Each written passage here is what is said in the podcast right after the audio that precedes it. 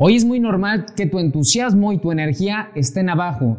Es común que la gente se sienta cansada y quiera tomar una siesta, incluso en el trabajo.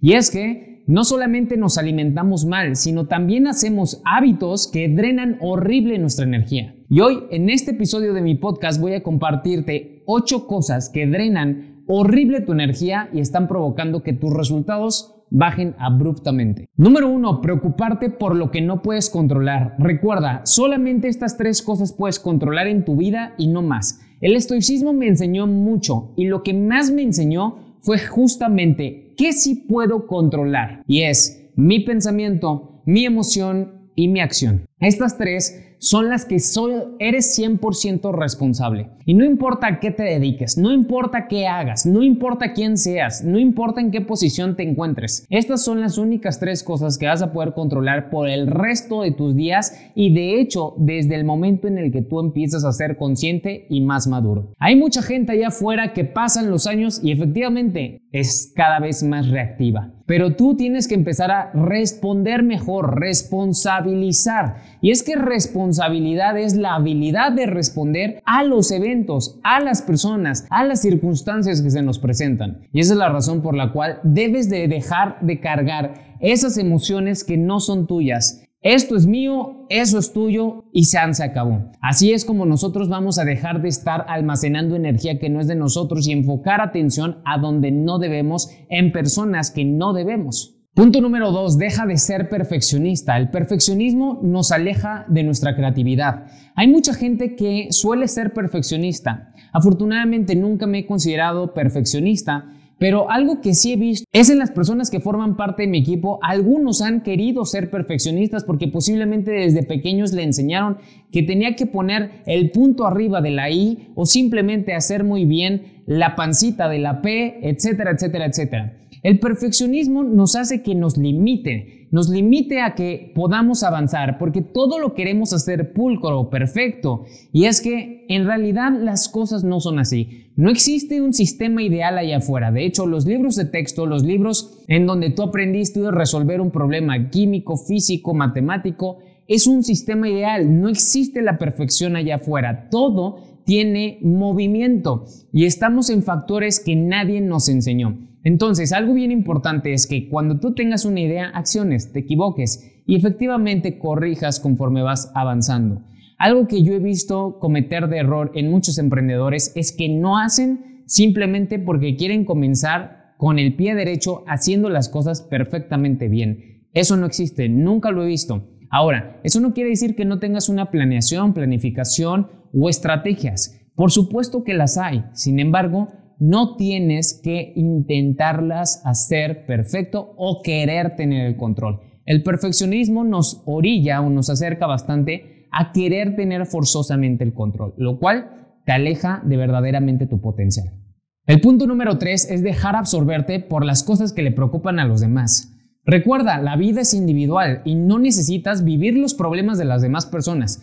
Con tus propios problemas es más que suficiente. Obviamente necesitamos ser empáticos, claro, ayudar, ser genuinos, etc. Pero no tiene por qué preocuparnos muchos problemas que no son de nosotros. Una de las cosas que yo he visto muchas veces a mi mamá hacer es preocuparse por cosas de, de nosotros. Yo sé que mi mamá nos ama, nos adora y se preocupa, pero debemos de entender que ya somos maduros, ya somos adultos y nosotros sabremos salir de allí, salir de ese hoyo, salir de ese obstáculo, atravesar dicha adversidad. Y te pongo el ejemplo de mi mamá, pero así como todos tenemos preocupaciones porque esta persona no ha recomprado su membresía, porque esta persona no ha terminado las tareas, porque esta persona no mandó el permiso del proyecto, porque entonces nos preocupamos por cosas que no nos que no son de nosotros. Y es que estamos acostumbrados a que tenemos que cargar emociones, emociones que tampoco son de nosotros. Esto está provocando que a lo largo del tiempo nosotros tengamos emociones en nuestro ser que ni siquiera eran de nosotros, pero hoy las estamos cargando y nos están drenando en energía. Te sientes abrumado, te sientes incluso sin sueño y no puedes dormir porque estás preocupado de cómo le vas a hacer cuando en realidad esa ni siquiera era tu actividad, no te la delegaron a ti posiblemente. Ayudar a personas que no quieren ser ayudadas. ¿A quién le ha pasado eso? Híjole, a mí. Y es que la mayoría de las veces tú ves cosas, ayudar a personas que no quieren ser ayudadas. ¿A quién le ha pasado? A mí me pasa bastante. De hecho, es un lado paternalista. Y a veces queremos influenciar, inspirar a nuestros familiares, a gente que colabora o trabaja con nosotros, a mejores amigos, entre otros. Y es que a lo mejor cuando te está yendo mejor a ti o estás en una mejor posición, tú lo que quieres es llevarte a los tuyos contigo. ¿A qué me refiero? O sea, llevarlos al triunfo, al éxito. Si a ti te está yendo bien, llévalos al éxito también. Pero, ¿qué crees? No se puede. No se puede si ellos no quieren. No se puede si ellos no ven lo que tú ves. No se puede cambiar a la gente cuando ellos no lo eligen. Y esto me costó mucho, de verdad, mucho. Y de hecho creo que fue de los eventos más cruciales en mi vida con respecto a las relaciones. El poder soltar y liberarme de esa carga. Porque cuando tú quieres ayudar a gente que no quiere ser ayudada, te vas a desgastar como no tienes una idea. Y no solamente en este punto, en todos los puntos que te estoy compartiendo, te desgastas. Pero en mi caso, yo me desgasté bastante y por eso te lo estoy compartiendo desde el corazón. Porque cuando tú intentas cambiar a una persona, lo único que vas a hacer es alejarla. Lo único que vas a hacer es de empezar a resistirla. Y también vas a dejar de hablarle o simplemente incluso te, te va a caer mal. Y para seguirle hablando y, y, generar esa relación con él o con ella, porque posiblemente es parte de tu familia, pues a lo mejor ya no quieres pasar tanto tiempo con él o con ella. Entonces esto provoca otras consecuencias de emociones si te das cuenta, es una tontería, pero en realidad pasa y a mucha gente le pasa. Entonces, evítalo. El quinto hábito es poner atención a las palabras de las demás personas. Y es que recuerda que no todos saben muy bien lo que dice. Salomón decía, el ser humano se muere por la boca, por lo que dice y por lo que come. Y muchas veces decimos cosas que no teníamos que decir. Si no tienes nada bueno que decir, mejor no hables. Pero si tú eres el que está escuchando, aprende a elegir muy bien las cosas que quieres que entren a tu mente y a tu ser.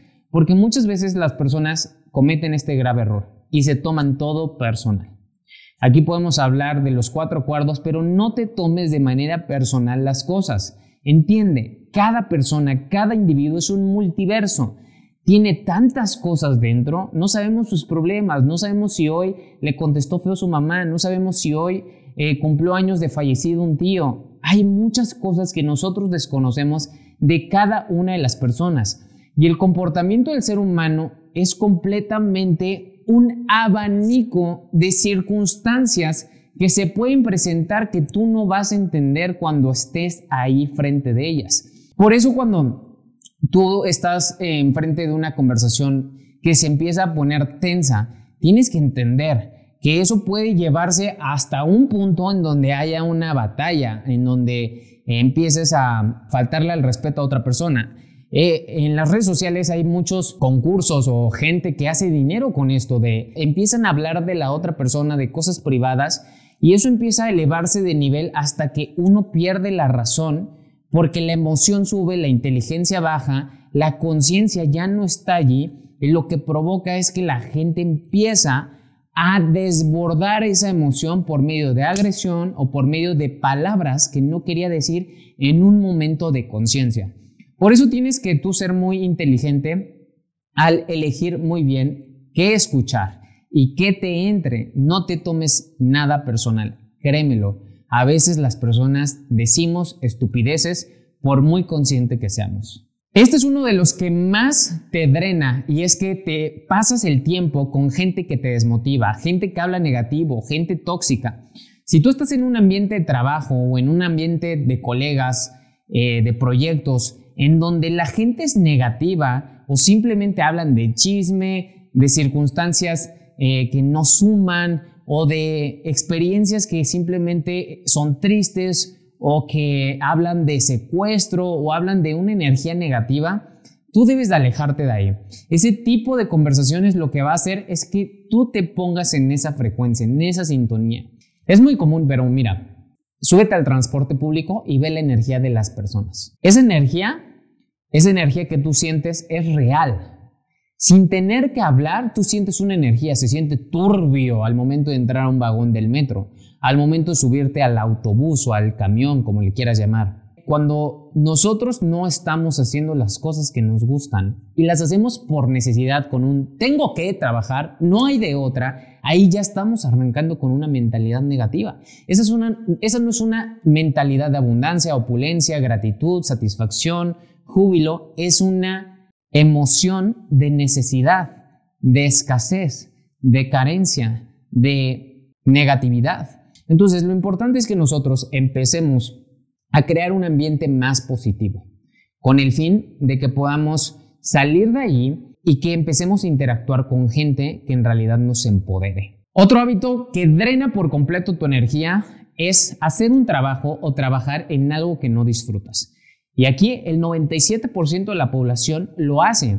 Si tú no disfrutas tu trabajo, si tú no eres feliz, si no te gusta lo que estás haciendo, entonces estás agotando tu energía vital te sientes acabado. Por eso la gente ama los fines de semana. Y sí, sí hay gente que ama ciertos días, cuando no debería de existir eso. Deberíamos de vivir por completo los días. Porque entonces lo que haces es estar viviendo fines de semana, que son 52. Y la gente los fines de semana, ¿qué es lo que quiere hacer? Desconectarse, liberarse. ¿De qué? Si tú elegiste que fuera tu vida así. Entonces, ¿por qué te quieres desconectar? ¿De qué te quieres salir? Haz un cambio en tu vida. Y créeme que eligiendo hacer las cosas que te gustan, le van a dar un giro en tus emociones total que vas a repercutir de forma positiva en tu familia, con tus hijos, con tu pareja, con tus padres, en la relación que tienes contigo mismo, tu autoconcepto, tu salud, entre otras cosas. Otro punto que está drenando tu energía es no saber decir no. Tienes que aprender a decir no. Y de hecho voy a hacer otro episodio de mi podcast donde solamente hable de las estrategias de cómo decir no de múltiples formas, porque el decir no es lo que te va a hacer exitoso. A pesar de que tú no lo creas, decir no es una de las mejores habilidades, mejor pagadas, porque al momento de tú decir que sí a algo, le estás diciendo no a otra cosa. Y posiblemente le estás diciendo no al desarrollo de tu persona, no a la inversión financiera que tienes que hacer, no a un verdadero amigo, no a la oportunidad de crecimiento, no a tu mamá, no a estar tiempo con tus hijos. Tú al momento de decir algo estás descartando otra posibilidad al mismo tiempo. Entonces todos pagamos un precio y todos tenemos que saber renunciar a las cosas que no nos van a llevar a donde en verdad queremos. El problema del ser humano es que no ha definido bien qué quiere. Entonces, como no define bien qué quiere, es muy fácil que esté diciéndole a todo que sí. Somos personas de puro sí, sí. Nos habla nuestra amiga y nos dice, oye, puedes venir, me siento muy mal, esto y el otro, es que me acaba de cortar el novio. No digo que no lo hagas, pero si todos los días estás viviendo el drama de cada una de las personas que conoces, entonces tú le estás diciendo sí a pasar tiempo con estas personas en lugar de decirle no y poder invertir tiempo para ti, para estar bien no solamente contigo, sino con las otras personas que en algún momento te pedirán su apoyo y sí es crucial que estés ahí. Por eso, el aprender a decir no es una de las cualidades de los superachievers o la gente más exitosa y millonaria. ¿Sabes cuántas personas le ofrecen un proyecto a Warren Buffett o a gente exitosísima que tú conoces? ¿Sabes cuántas personas? Si a mí me ofrecen proyectos, si a mí me ofrecen inversiones, yo le digo a muchas personas que no, a la mayoría le digo que no, porque yo estoy, yo estoy enfocado en lo que sí quiero, yo tengo claridad de lo que sí quiero. Entonces, a veces cuando le dices sí a algo, te desenfocas, desenfocas tu atención en lo que te está dejando, en lo que en verdad vale la pena, en lo que llevas trabajando años, entre otras cosas. Así que tienes que aprender a decir que no. Si este episodio de mi podcast te gustó, por favor, déjame una calificación. Esto va a ayudar a que más emprendedores o personas que quieran elevar su frecuencia en pensamiento y acción, pues sepan que este es un podcast en donde pueden adquirir buenos conocimientos, prácticas y sobre todo valores que los lleven a ser fueras de serie. Compártele también a un amigo este episodio y recuerda, sé un fuera de serie. Bye bye.